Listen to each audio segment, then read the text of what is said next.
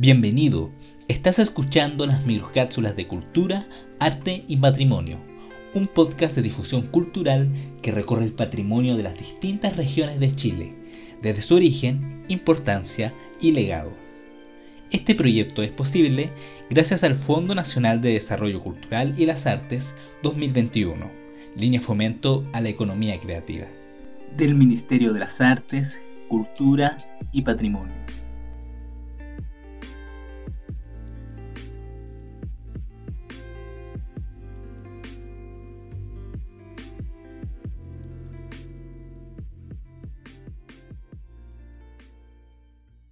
Isla Dawson La isla Dawson es una de las 2.532 islas de los archipiélagos de la región de Magallanes y la Antártica chilena. Localizada dentro del área subantártica, ubicada en la parte central del estrecho de Magallanes, a 100 kilómetros al sur de Punta Arenas. Su extensión es de 1.330 kilómetros con 70 kilómetros de largo por 25 kilómetros en la parte más ancha. La isla fue visitada por distintas expediciones europeas, españolas y británicas entre los siglos XVIII y XIX, recibiendo su nombre de una expedición inglesa en referencia a un marino de esa época, apellidado Dawson. En su geografía, Dawson exhibe características contrastantes, pues en la porción norte el relieve es principalmente bajo, con cerros de poca altura que no superan los 500 metros de elevación, zonas arboladas y algunos valles con bastante agua. Por el contrario, la parte sur se presenta quebrada y casi inabordable por lo abrupto de sus costas alcanzando las montañas aproximadamente los mil metros de altura.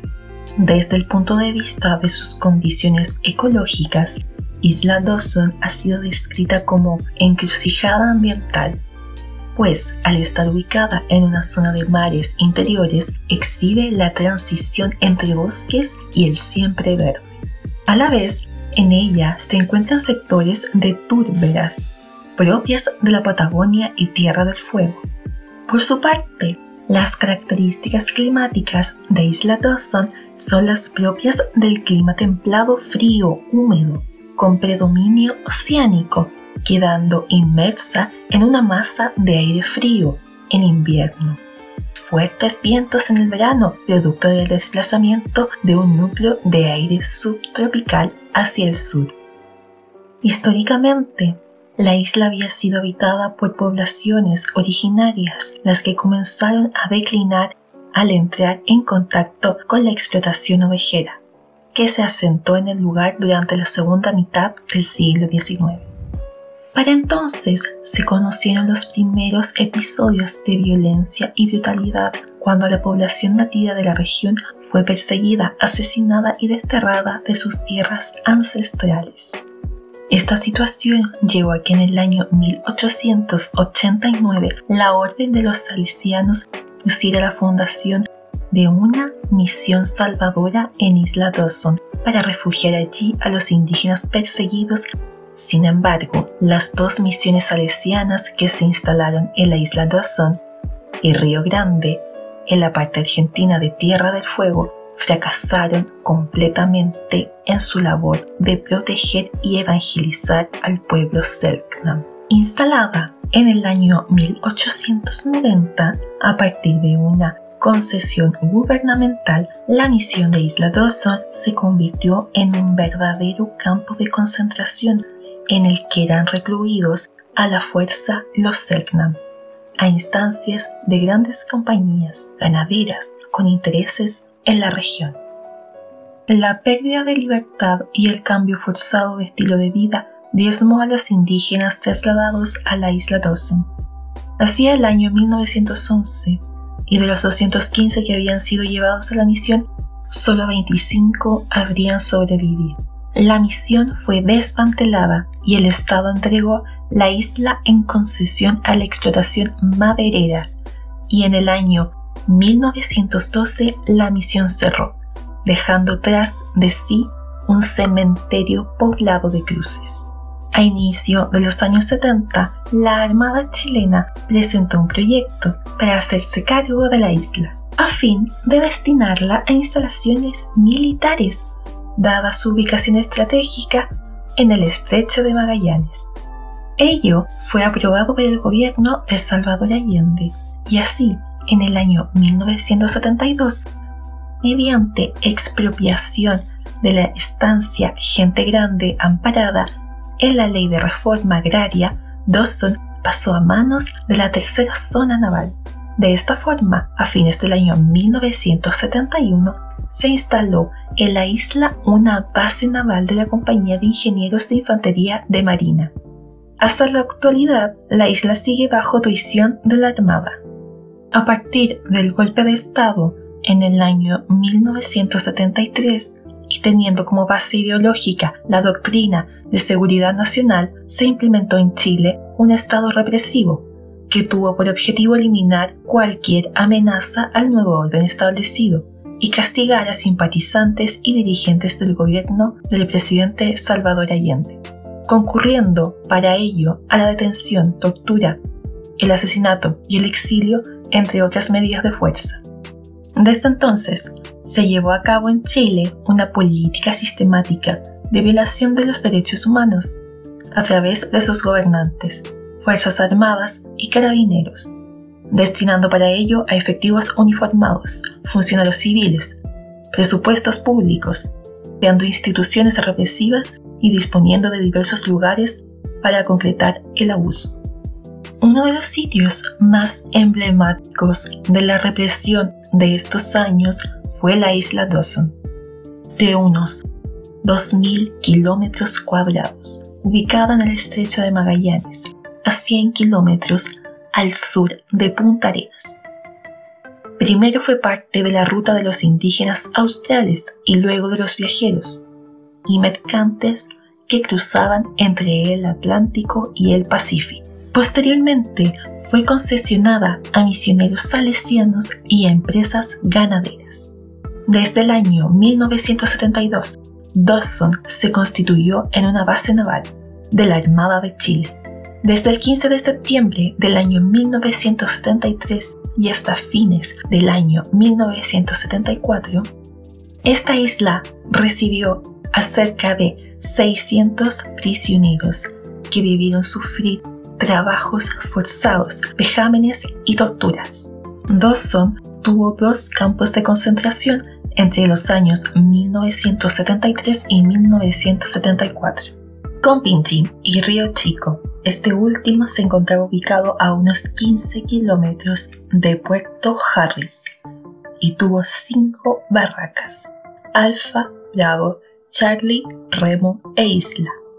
Río Chico empezó a funcionar el 15 de diciembre del año 1973 con los prisioneros trasladados de Compingin. El 21 de diciembre comenzaron a llegar prisioneros trasladados de los diversos centros de detención de Punta Arenas y llenaron las barracas Alfa, Bravo y Charlie.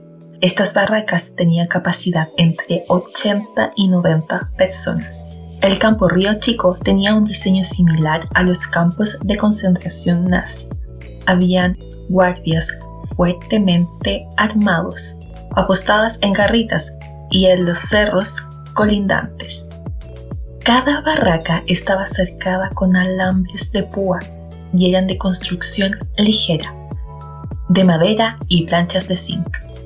La alimentación y la calefacción eran pésimas y los prisioneros se enfrentaban a condiciones climáticas extremas como nieve, escarcha y viento, además de su condición de aislamiento total. Río Chico fue el único lugar construido exclusivamente para la reclusión de presos políticos. Hoy no existe ninguna de sus construcciones, sino solo la huella de las fundaciones. La recreación virtual de este lugar fue posible solo gracias a los dibujos y planos realizados por el arquitecto Miguel Launer, que los trazó de memoria luego de su liberación. En tanto, la capilla San Rafael de Puerto Harris ha mantenido su uso en el tiempo, siendo un hito de toda la historia reciente de la isla Dawson. Heredada del proceso de evangelización y representante de la colonización, fue construida con materiales de la Iglesia de la Misión y abandonada por la Sociedad Anónima Ganadera Gente Grande. Su posterior restauración fue obra de los presos políticos. En tanto, Chimenea y los antiguos hornos del aserradero de Puerto Harris son un testimonio excepcional del desarrollo regional industrial forestal y de explotación ganadera, en el marco del cual tuvo lugar la intensa deforestación de la isla Dawson, que marcó para siempre este paisaje. Estos tres hitos representan un valor patrimonial de trascendencia local, regional y nacional, siendo hoy uno de los más importantes lugares de memoria existentes en Chile. El monumento histórico, campo de prisioneros políticos en Río Chico, la capilla San Rafael en Puerto Harris y la chimenea y antiguos hornos de aserradero en Puerto Harris fue ingresada por el arquitecto Miguel Launer el 23 de noviembre del año 2009, siendo aprobada unánimemente en la sesión del 13 de enero del año 2010, haciéndose efectiva a través del decreto número 132 del 10 de marzo del año 2010. La solicitud fue acompañada de 34 cartas de apoyo y 26 adhesiones, y los polígonos de protección solicitados fueron para el campo de prisioneros Río Chico 22 hectáreas, para la capilla San Rafael 3.802 metros cuadrados y para la chimenea y hornos en Puerto Harris 250 metros cuadrados. Los testimonios presentan una recuperación paradójica de las condiciones geográficas como parte del ser cautivo, y que en el marco más amplio de las memorias del terrorismo de Estado constituyen un tipo particular de memoria del presidio geográfico, primero por la relevancia del contexto espacial para el recuerdo y luego por la coexistencia de los recuerdos de subyugación y violencia, junto a experiencias de resiliencia y liberación que se producen gracias al contacto con la geografía de la isla, en esta memoria se configura una subjetividad cautiva y a la vez cautivada por la isla, como dimensiones concomitantes, lo que incluso podría ser entendido como una forma de sobrevivir al arrasamiento humano que se propuso ejecutar la dictadura sobre los vencidos.